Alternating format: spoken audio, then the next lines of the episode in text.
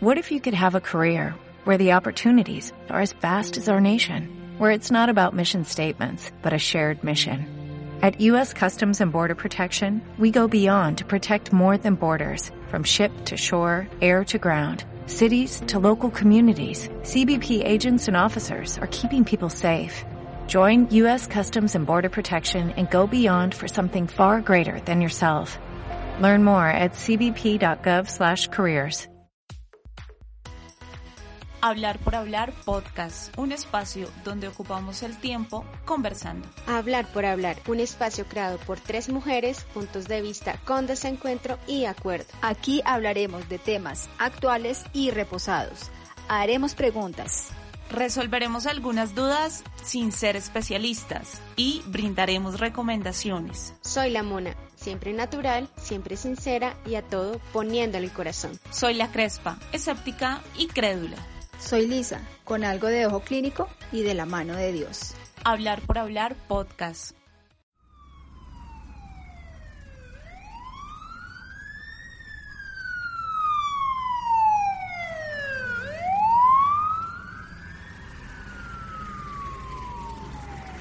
Buenas de nuevo, buenas habladores, buenas señoritas. ¿Cómo están? Buenas chicas, buenas o malas chicas. ¿Cómo vamos? ¿Qué hubo Crespita? ¿Qué hubo Mona? ¿Qué tal Hola todo? Crespita, hola Lisa, hola oyentes. ¿Qué hay de nuevo? No, pues buenas chicas, a mí me falta la aureola, gracias. ¿Será? ¿Será? De acá no se saca un caldo, hay un dicho. Pero bueno, ¿qué más? Oiga, pero como no se está dejando, que, que no, tampoco. Ya está más. No, un caldo no, más que un caldo. Sí. Estos son ingredientes selectos. Ah, Y, y como que igual todavía queremos seguir indagando en, en temas, en, en opiniones, en cuestiones. Sí, aprendiendo, conociendo, eh, reconociendo cosas también, ¿no? Sí, nos ha pasado, que- Sí. ¿cierto? Y en este caso, en particular en este tema, hay muchas cosas que lo que decíamos no es, las desconocemos completamente o tenemos otro concepto diferente de, de ciertos temas. Como por ejemplo en este caso, que uno habla de violencia obstétrica, como que se puede enfocar en varias, em, cada quien puede sacar una definición diferente, pero cuando ya empezamos a, a estudiarlo, a mirar de qué se trata, porque yo la asimilaba a, tal vez a, un po- a que había maltrato a las embarazadas, pero maltrato físico únicamente. Pero cuando ya empezamos a indagar, no es solo eso. Y que uno cree que es natural y es la- pues una frase dentro de las que encontré, es una violencia invisible. ¿Por qué? Porque no conocemos realmente de qué se trata y asumimos que es normal para todas las mujeres. No, y es que de hecho no está definida. Ustedes no van a encontrar una definición por ninguna entidad, por... Es decir, no hay algo establecido. Es evidente que hace parte de esos, de esos datos que dice Mona, ¿no? Como de esos comportamientos, de esas situaciones, pero una definición específica no hay. ¿Por qué? Porque eh, se puede escudar en que es un procedimiento médico tradicional o es una exageración por parte de la embarazada o es una mala información por parte de, de todos los involucrados. Entonces, no hay una definición tan específica de qué es violencia obstétrica. Sí, como que lo más cercano a, a- al concepto eh, que se podría ah, tener hoy por hoy es como esa violencia que se ejerce de parte del personal médico y sanitario, ¿no? Eh, respecto a todos los procesos que tienen que ver con la reproducción, con, con el embarazo, con la gestación, con el parto, con el posparto, y que por años, por siglos, hemos considerado que es natural todo, todo lo que ellos nos dicen, ¿no? Toda la parte médica, todo lo que, porque supuestamente ellos son los que saben y, y hay que hacerles caso y hay que obedecerles por el bien nuestro y el de nuestro bebé. Y es que este es otro caso de deshumanización en el proceso. Ese es el verdadero asunto, que esos comportamientos de por parte de los médicos, enfermeras, eh, instituciones, porque desde el momento en el que una mujer tiene un embarazo, pues ya requiere que todo el sistema se active, pero todo ese mismo sistema está deshumanizado. Se está considerando, como en muchas otras situaciones médicas, como un número. Claro que aquí el asunto es más grave, porque el cuidado tiene que ser para la persona que tiene una vida dentro de su cuerpo y para esa vida que viene. Esto como para dar un poco de base o de contexto a usted que nos está oyendo sobre esto de violencia obstétrica. Si no había escuchado esa expresión, entonces está relacionado con eso. Y es que es un tema relativamente nuevo, o sea, estamos ya en el 2020 y apenas hacia el año pasado la ONU ratificó, es un documento tal vez básico, diría uno, porque fueron como 20, 26 páginas, donde evidenciaba que sí es un problema que se está presentando, que sí es un problema que se les debe realmente atención. Y enfatizan que debe hacerse un llamado y un conocimiento a estas eh, mujeres gestantes para que sepan como los derechos que tienen en la atención del parto y que no sufran de esta violencia obstétrica. Sí, porque es que por decir algo, y es que de 20 países que tiene América Latina, apenas tres han podido avanzar en algo legalmente eh, para poder respetar esos derechos, porque en principio pues se considera eh, que es violencia de género, ¿cierto? Pero pues digamos que ya hoy por hoy también en la actualidad hemos visto que no solamente lo que naturalmente es un proceso de, una mujer, ¿no? De, tener su bebé, pues también dentro de eso caben ahora como todo el tema de, los transexuales, que entonces soy hombre, pero pues también, ¿no? Luego me, quedo embarazado o lo que sea, entonces ya no solamente contra la mujer en ese contexto de la violencia obstétrica, sino contra las personas que deciden tener un bebé, como para eh, abarcar a cualquier persona que decida dentro de, sus ideales traer una vida a este mundo. Entonces, legalmente no hay nada todavía avanzado. Eh, apenas eh, para el año pasado, en el 2019, Argentina logró tener un, tema ilegal importante en el tema de los derechos y que les sea reconocido que, o sea, es que violencia desde lo verbal hasta lo físico, que recae en lo psicológico. Pues porque es que si la niña de 14 años quedó embarazada, entonces ya la sociedad también le empieza a decir, porque es que además no tampoco nos podemos quedar en el parte médico, ¿no? Sí, total. Hay violencia, hay violencia obstétrica desde los amigos, la familia, eh, bueno, y, y ahí para arriba, ¿no? Todo lo que uno pues tiene que enfrentarse como mujer y que apenas como que se está haciendo como ruido en cuanto nosotras no tenemos por qué aguantarnos eso. ¿De dónde? Y una de estas cosas que está pasando y que es súper común en esta en la época actual es el tema de las cesáreas. En este momento, países como República Dominicana, Brasil, Venezuela, Chile por supuesto Colombia, tienen una tasa de, pues, de realizar cesáreas. En la cabeza está República Dominicana, con un 58% de los procedimientos se convierten en cesáreas. Y luego sigue Brasil, Venezuela, Colombia está en cuarto lugar, con un 52% y medio de procedimientos de cesáreas. Innecesarias. Es decir, que no, eh, que realmente por la condición de la madre no se necesitarían, pero se están realizando. ¿Por qué? Porque es que un parto natural vale millón doscientos, pero una cesárea dos millones trescientos.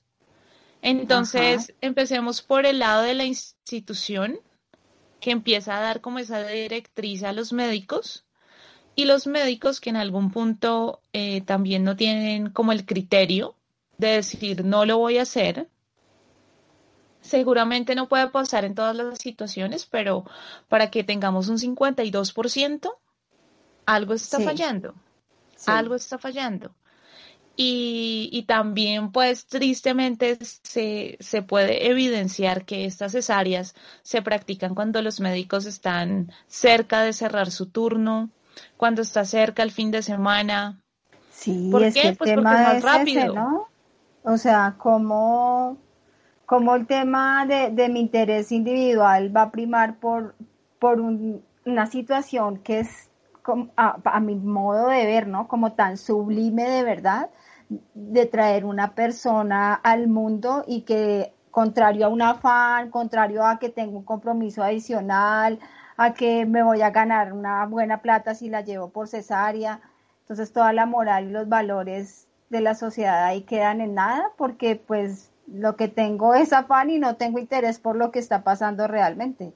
No, y más allá del, del valor pues moral, pues es su compromiso y su responsabilidad como profesional tratar de dar el mejor servicio de acuerdo a lo que necesita el paciente.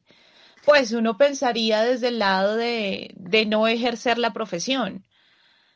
Pues como cualquier profesional, se supone que uno debe dar lo mejor de sí en el ejercicio, pero a ver, estamos hablando de la vida.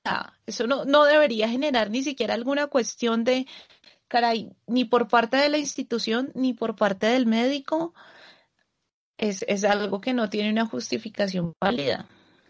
Lo que pasa es que también, bueno, es, es un trato también tan desigual que pues lo sabemos desde si usted está en una EPS a pagar un plan complementario, su, su trato también va a ser muy diferente. Y en los, eh, pues en los casos que se han hecho evidentes, eh, que han dicho yo estaba pagando mi EPS, pero el trato de mi ginecólogo era tan básico, tan despectivo también, que decidimos generar, eh, pagar un plan complementario, donde cambia completamente la situación. Entonces, ahí es donde venimos. Si tengo el dinero, pues podré tener un mejor trato. Si no tengo el dinero, ahí es donde viene asumir que es normal que lo traten de esa manera que se espere. Entonces, si está, tiene mucho dolor, pues con, con palabras tan despectivas, pues eh, usted se lo buscó cuando lo estaba haciendo. ¿Quién la mandó? Cuando la estaba haciendo, ahí sí no le dolió. Y todo eso se asume como, digamos, natural. Por eso se cree que es una violencia invisible. Cuando realmente es un ataque directo a la madre y todo eso psicológicamente le está afectando al bebé. Entonces, ponerse en la situación de la madre, no puedo pagar un plan complementario, entonces tengo que aguantarme todo este, este trato que para ellos es normal y que ha venido de durante todos los siglos ha sido igual. Entonces, no puedo quejarme porque es normal y no es normal. Todas las madres tienen muchos derechos, ser tratadas con respeto, que se debe tener una atención igualitaria a ser informada sobre la evolución de su parto. Sí, sí puede, o sea, lo ideal es que tenga siempre su parto normal y no desde el principio usted tiene, tiene que asumir una cesárea. No, no tengo. Si no estoy en la, si tengo todas las condiciones para esperar a hacer un parto normal, deben hacerlo. Pero pues lo que decíamos al inicio, como el doctor es el que sabe, entonces dejémonos guiar. Y no es así. O sea, las madres tienen muchos derechos estando en su proceso de, del parto y antes y después. Bueno, para, para hacer un poco más claro todo este asunto y poner y escuchar algunas historias, entonces vamos ahora todos a oír nuestra historia de este episodio. La historia real de hablar por hablar. Sucedió en su semana 31 de embarazo. Hasta ese momento María Fernanda Cardona había recibido chequeos de control con el médico general asignado por la EPS y también con su ginecóloga particular. Su médico era un hombre mayor de quizás 55 o 60 años. La cita no duró mucho, más de 20 minutos, como es usual en las entidades públicas. Al terminar se levantó, pausó en la puerta y le preguntó al doctor los pormenores para que su novio la acompañara. Él le dijo que ya no atendía partos, pero si quería un consejo sincero le recomendaba que no dejara entrar al papá. Los hombres no están hechos para eso, le dijo. Después de ver eso, él ya no va a querer hacer el amor contigo, agregó. El embarazo, dijo Cardona al revivir la experiencia de su primera cita con el ginecobstetra de su EPS, no es solo mío. Ya después hice todo el análisis de la situación. No seguí con obstetra de EPS, cuenta María Fernanda de 25 años, sobre su primer embarazo. Es periodista, estudiante y trabaja freelance. Detrás de sus gafas circulares se escapan destellos de ansiedad. Este es el caso de violencia obstétrica que yo siento que viví, reflexiona. Las hijas de Sandra Burstyn ya son madres. El testimonio que cuenta lo vivió hace casi 28 años. Su primer parto fue en Bogotá, hermoso, tranquilo y sin complicaciones. Fue su segundo parto en San José de Costa Rica el que la marcó. El día de dar a luz se presentó en la clínica. La enfermera le hizo un par de tactos. Cuando llegó el médico le rompieron la fuente y le colocaron medicamento para estimular el parto. Ella había pagado para que un anestesiólogo estuviera presente. Durante mi trabajo de parto, que fue sumamente doloroso, imagino que por la inducción, pedí que me pusieran anestesia. Tanto el doctor como el anestesiólogo estuvieron jugando ping-pong conmigo, sin hacer nada. Yo estaba impotente en la camilla a punto de dar a luz. Mi marido no sabía qué hacer. En un momento el doctor se acercó a mí y me dijo, Claro, pero cuando lo estaba haciendo sí no le dolió, ¿verdad? Ahí se me acabaron mis fuerzas. De todas maneras le exigí que me colocara la epidural. Al nacer mi hija, el médico dijo, ay, otra niña, con un tono despectivo, casi como diciendo qué pesar. Al terminar me quitaron a mi hija y se la llevaron toda la noche. A mí me dieron un calmante para que durmiera. A la semana siguiente fui al consultorio del doctor para que me diera de alta y le anuncié que no volvería a verlo. Cuenta Sandra por teléfono quien todavía vive en Costa Rica y dirige su propia empresa. Ese hombre arruinó lo que pudo haber sido uno de los días más lindos de mi vida. Nunca lo he olvidado. Esto es algo que a uno le da mucho miedo contar, dice Alejandra Delgado. Ella es madre de una niña sana a quien tuvo hace más de año y medio. Durante su embarazo tuvo una condición llamada restricción del crecimiento uterino, que ocurre cuando el bebé no crece de acuerdo al tamaño normal indicado. Alrededor de su semana 20 fue a urgencias porque estaba teniendo contracciones prematuras. Al llegar el momento del tacto, la atendió una residente de obstetricia. Con sus manos adentro de ella le dijo, Eres una mujer extremadamente estrecha. Su expresión, su voz y su tonalidad demostraban asco, o al menos así lo percibió Alejandra. Su bebé nació a término y sana, pero Alejandra nunca olvidó ese comentario. Esto siempre será un tabú. El trato que nos dan a las mujeres embarazadas en obstetricia es algo de lo que uno no habla, dice Alejandra. Es importante conocer todos estos casos, o sea, eh, sabemos que hay violencias de, obstétrica de todo tipo, o sea, no, no solo podemos generalizar a que es a cierto estrato social o por X o Y motivos, sino que es un tema generalizado y que eh, las madres que están gestantes deben, o sea, deben conocer todos sus derechos y no seguirlo manejando como que es tan natural, que es normal, que es el proceso, porque no es así. Hay muchas cosas que se pueden hacer que antes de el parto se pueden exigir a, su médico tratante.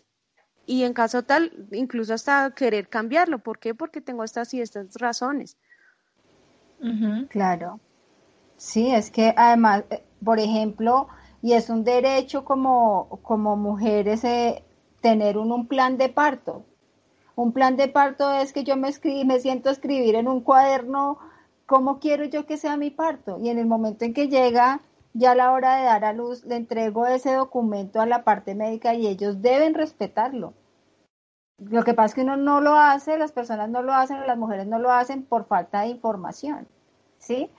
Pero que si quiero que me pongan la, epidural, que es una, una, inyección que es supremamente riesgosa y que la mayoría de las veces la ponen por decisión de ellos, también puede ser por este tema de, de retribución económica que ellos pueden tener, que si quiero que me pongan el pitocin, que el pitocin no es más que le inyectan oxitocina, que es esa hormona pues que todo el mundo tiene y que segrega eh, cuando está en un estado alterado de, excitación y que realmente es importante dentro de la naturaleza para la conexión de ese momento con su bebé, que el mismo cuerpo la segregue, no que sea inyectada pero regularmente es lo que pasa, ¿no? Que es para poder acelerar las contracciones. Las contracciones llegan de manera natural, pero los médicos no, no porque es que tenemos afán, ¿no? Porque es que usted eh, tiene que ir más rápido, porque tiene que dilatar más rápido, lo que sea que justifiquen. Como desconocemos toda esa información, pues lo único que hacemos es caso. No, y es que aparte, no solo el afán de hágalo usted, sino no ve que allá en la sala hay cinco más. Entonces, aparte que hay muchas clínicas, hospitales, EPS que ubican a varias, varias mujeres en su proceso, eso es una falta de respeto absoluta porque no hay intimidad, no hay privacidad. ¿Y es por qué? Pues porque todo está, pues porque todo está lleno y pues así funciona. Entonces acéptelo, acéptelo. Usted no tiene derecho a caminar eh, y esa es una de las cosas que ayuda mucho en ese proceso, que las mujeres puedan caminar cuando están teniendo las contracciones. Sí. El tema de la gravedad ayuda. Entonces, si las mujeres tenemos que acostarnos para tener un parto, ¿es por qué? Por comodidad del personal médico. Del médico, sí. No hay otra explicación. No fácil. No hay otra explicación. Entonces, estas cosas tienen que cambiar y uno puede tratar de, de pelear por eso si tiene la información y es que usted de dónde sacó eso, seguramente se lo dirán si después de escuchar este podcast y alguna de ustedes mujeres nos está escuchando o alguna de sus esposas o novias está embarazada o próxima a tener un hijo, tienen el derecho de ir a decirlo. Hey, a mí me tiene que tratar con dignidad, con respeto, hace parte de mis derechos y también los derechos de mi bebé. Sí, pues porque además es que, por ejemplo, ¿qué, qué, bienestar va, va, a ser para cualquier mujer estar alejado de, su pareja, por ejemplo? ¿Sí? O si no tiene su pareja, pues la persona que haya elegido como acompañante, porque ingresan a las salas solitas, ¿no? Les toca con una cantidad de personal médico que en teoría no son los idóneos y los que saben, pero al final son extraños y son extraños para un momento tan importante en cualquier vida de cualquier mujer. pero no le permiten y no se lo permiten porque no, o sea, ¿cómo vamos a controlar que tantas personas vengan acompañadas? No hay espacio y bueno, puede que sí, pero eh, precisamente por eso es que hay que entrar en un tema más de regulación y legalidad en cuanto a, yo tengo derecho a estar acompañado por quien yo decida en ese momento que es tan importante para la vida de la mamá y para la del bebé, que si la mamá se encuentra de verdad emocionalmente bien, reconfortada, pues va a ser distinto para el bebé.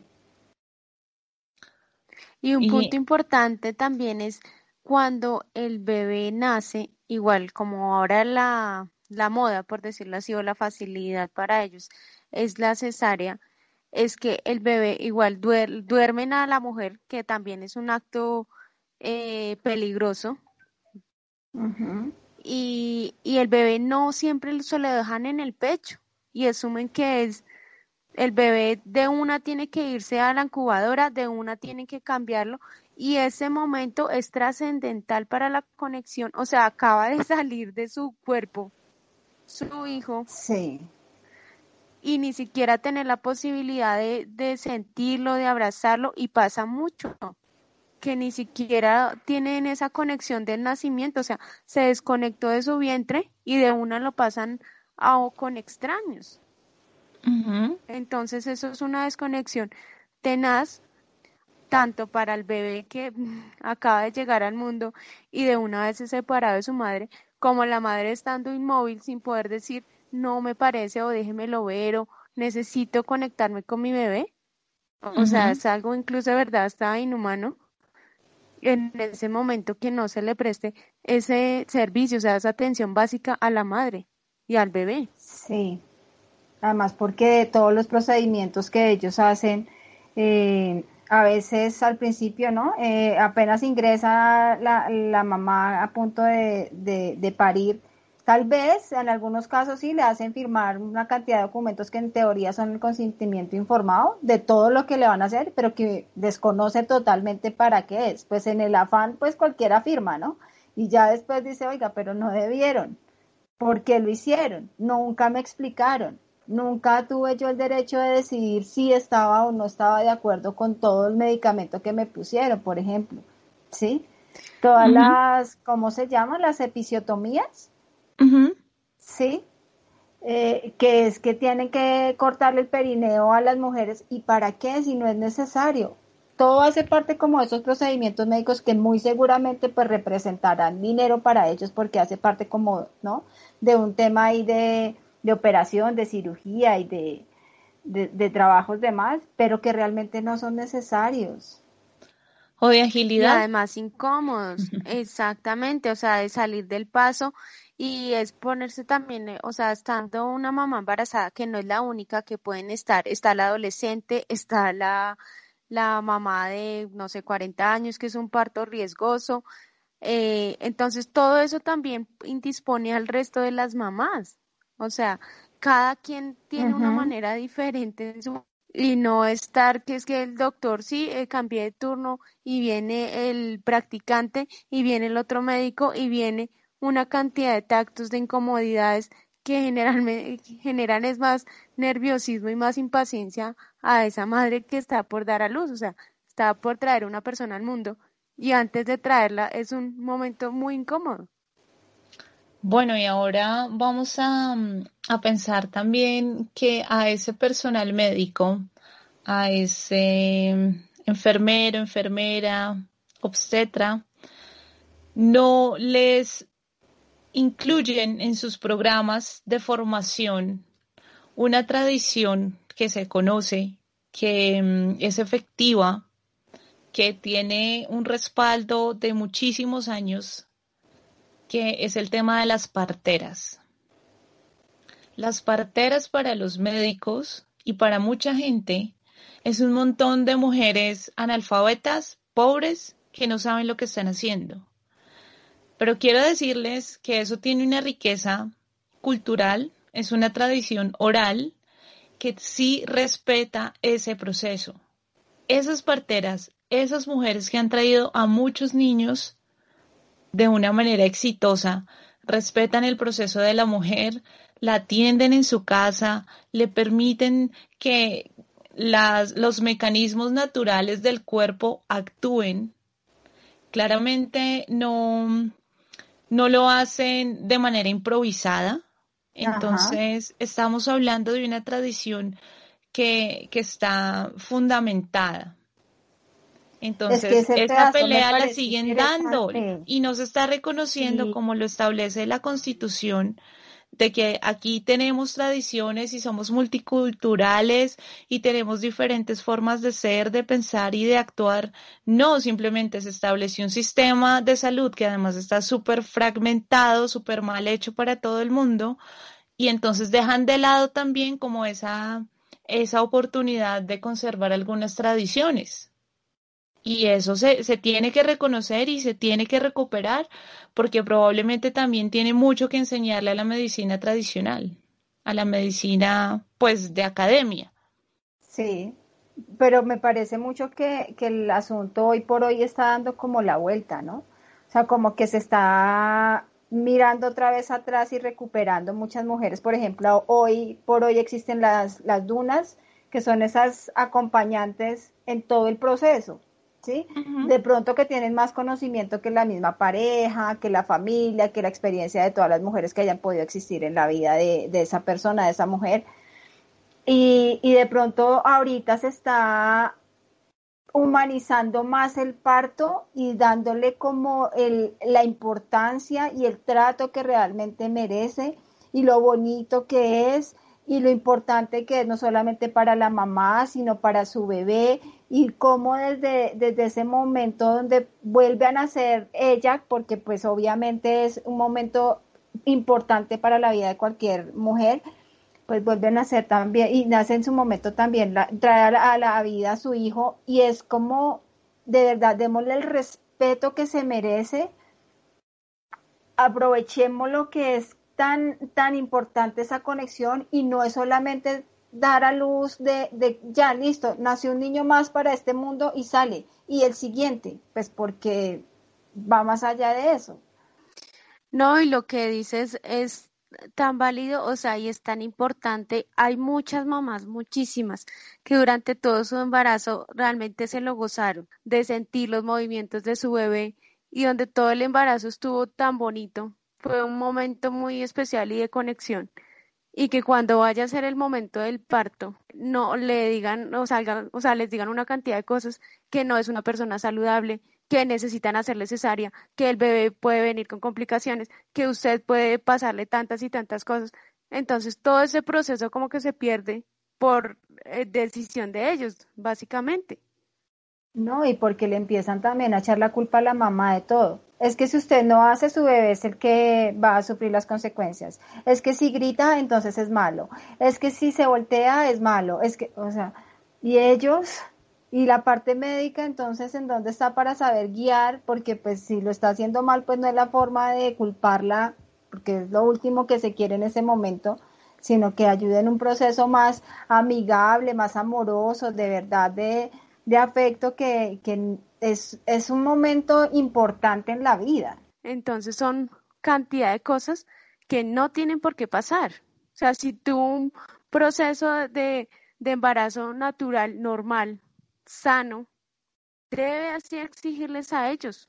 O sea, en su momento, todo mi proceso fue este. ¿Por qué me dicen esto o por qué tengo que hacer aquello? ¿No? O sea, mis derechos como madre son estos. Así es, aquí es súper importante la información.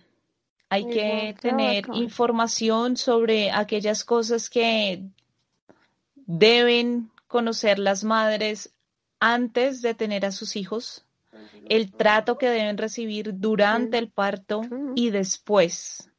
Hay que tener en cuenta que manejar la información va a permitir que se pueda exigir de una manera más fundamentada. Y si ya la situación se presentó y si después de escuchar esto usted se dio cuenta que recibió un maltrato, tiene también posibilidades de, por lo menos en Colombia, con el sistema obligatorio de garantía de calidad en salud, la ciudadanía puede canalizar las quejas y reclamos en las secretarías locales, en los departamentos de salud o en la Superintendencia Nacional de Salud que eso se va a demorar eh, todos los meses, que probablemente va a ser muy complicado, pero hay que hacerlo. ¿Por qué? Pues porque esas prácticas también tienen que cambiar. Y si no hay denuncias y si no hay voces que, que lo exijan, entonces probablemente va a seguir siendo algo natural y normal. Además, esto no es una cosa solamente responsabilidad de las mujeres, los hombres también deben formar parte activa de todo este tipo de situaciones, porque a la final, pues hace parte también de todo el proceso, del antes, durante y el después.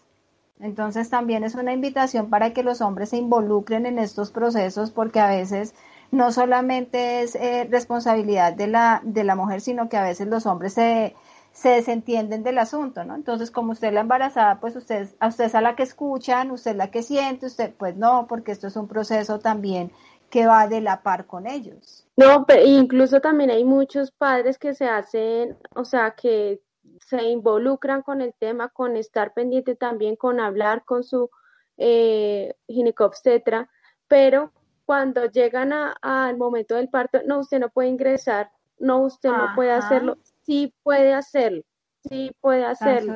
Yo soy una acompañante de mi esposa, yo soy la compañía, bueno, de mi hermana, como sea. Sí, necesita ella que haya, que haya alguien presente en ese momento. O sea, no es que no, no se puede porque no vamos a llenar esta sala de partos con 30 o 40 personas. No, pero es que es su derecho. Y si esa persona le va a generar, es que es lo que decimos, si le va a generar más tranquilidad, que las cosas fluyan mejor en el momento de su embarazo, va a ser mejor para todos, en definitiva. Bueno, yo les recomiendo un documental que se llama El negocio de nacer, para que puedan consultarlo por ahí. El portal Siete Polas, que también ustedes pueden buscarlo y va a tener más información.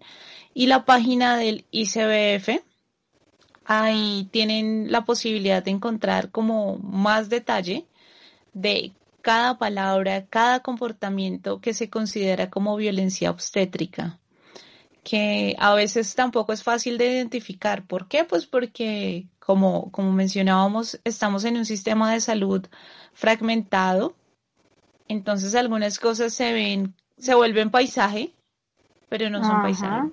Se están vulnerando derechos, se están irrespetando a las personas. Entonces, bueno, consúltense estas fuentes para que podamos seguir compartiendo esta información y, y pues intentar que las cosas podamos enfrentarlas como con más herramientas.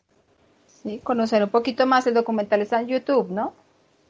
Para el que quiera puede consultarlo ahí. Y pueden estar tranquilas que no solo son ustedes. Esto es un problema o una un proceso mundial, o sea, no es que es el ICF normal, es que es únicamente las entidades eh, de Colombia, o sea, es un trato, es un proceso que ya se le está dando legalidad, se le está dando importancia, tanto por parte de la ONU, de la Organización Mundial de la Salud, que esto es una, fue un, por mucho tiempo una violencia invisible, pero ya no es tan invisible. Usted puede quejarse, puede decir las cosas y puede expresar lo que en su momento no le parece correcto y a lo que tiene derecho. Entonces no tiene, entonces tranquilas, o sea, es un proceso mundial, pero hay que hacerlo, hay que hacerlo evidente porque como tantas veces se quedó callado, por eso se asumía que no existía. Sí, entonces es importante tener clara esta información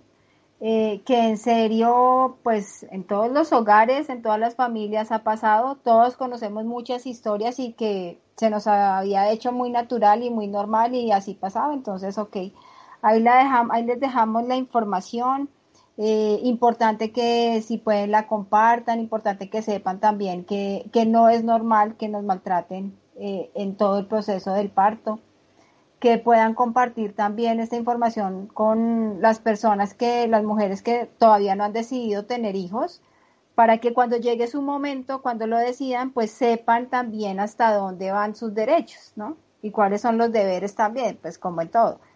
Entonces, pues nada, eh, gracias por estar aquí con nosotros en, esta, eh, en este episodio, en esta cita de, de este podcast de Hablar por Hablar.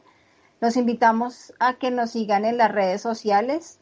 Estamos allí también con más información, como han podido eh, darse cuenta que allí encuentran un poquito más de información de la que aquí estamos compartiendo. Si tienen dudas, preguntas, tienen aportes, bienvenidos todos a, poder seguir construyendo y creciendo en, en esta información que nos hace bien a todos. Cuídense mucho. Chao, Mona. Chao, Lisa. Chao, Crespita. Chao, Lisa. Chao, mamitas. A seguir cuidando a esos, esos próximos seres que vienen en camino eh, están haciendo un buen trabajo y también depende de ustedes hacer valer los derechos de esa persona que viene en camino. Entonces, un abrazo a toda nuestra comunidad de habladores. Besitos para todos, todas y para los próximos habladores. chao, pues. chao, chao, que estén bien. Sin micrófono, risas, desaciertos, anécdotas y demás en Hablar por Hablar podcast. Mire yo. Pero es que cuando ahí, no, en serio, que estado, cuando, dígame cuándo tuve el tiempo para haber ido. ¿Ahí me escuchan bien? Ahorita, Hoy.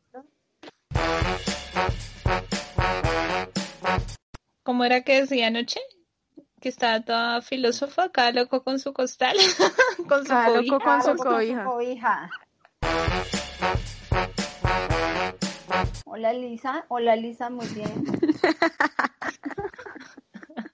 mí nadie me saluda. Usted la de Bueno, Lisa, después de saludarte, salúdenos. Está bien, ¿no? Está bien que nos salude.